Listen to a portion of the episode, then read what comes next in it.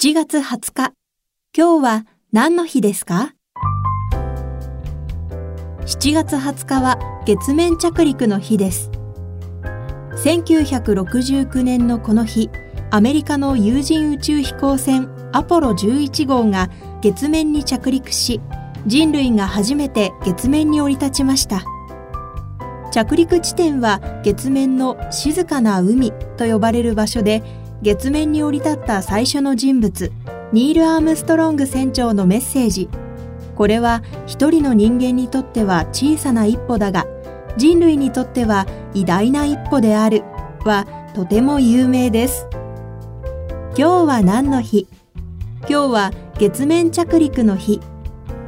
ナビゲーターは私、加藤綾乃が務めました。また明日、お耳にかかりましょう。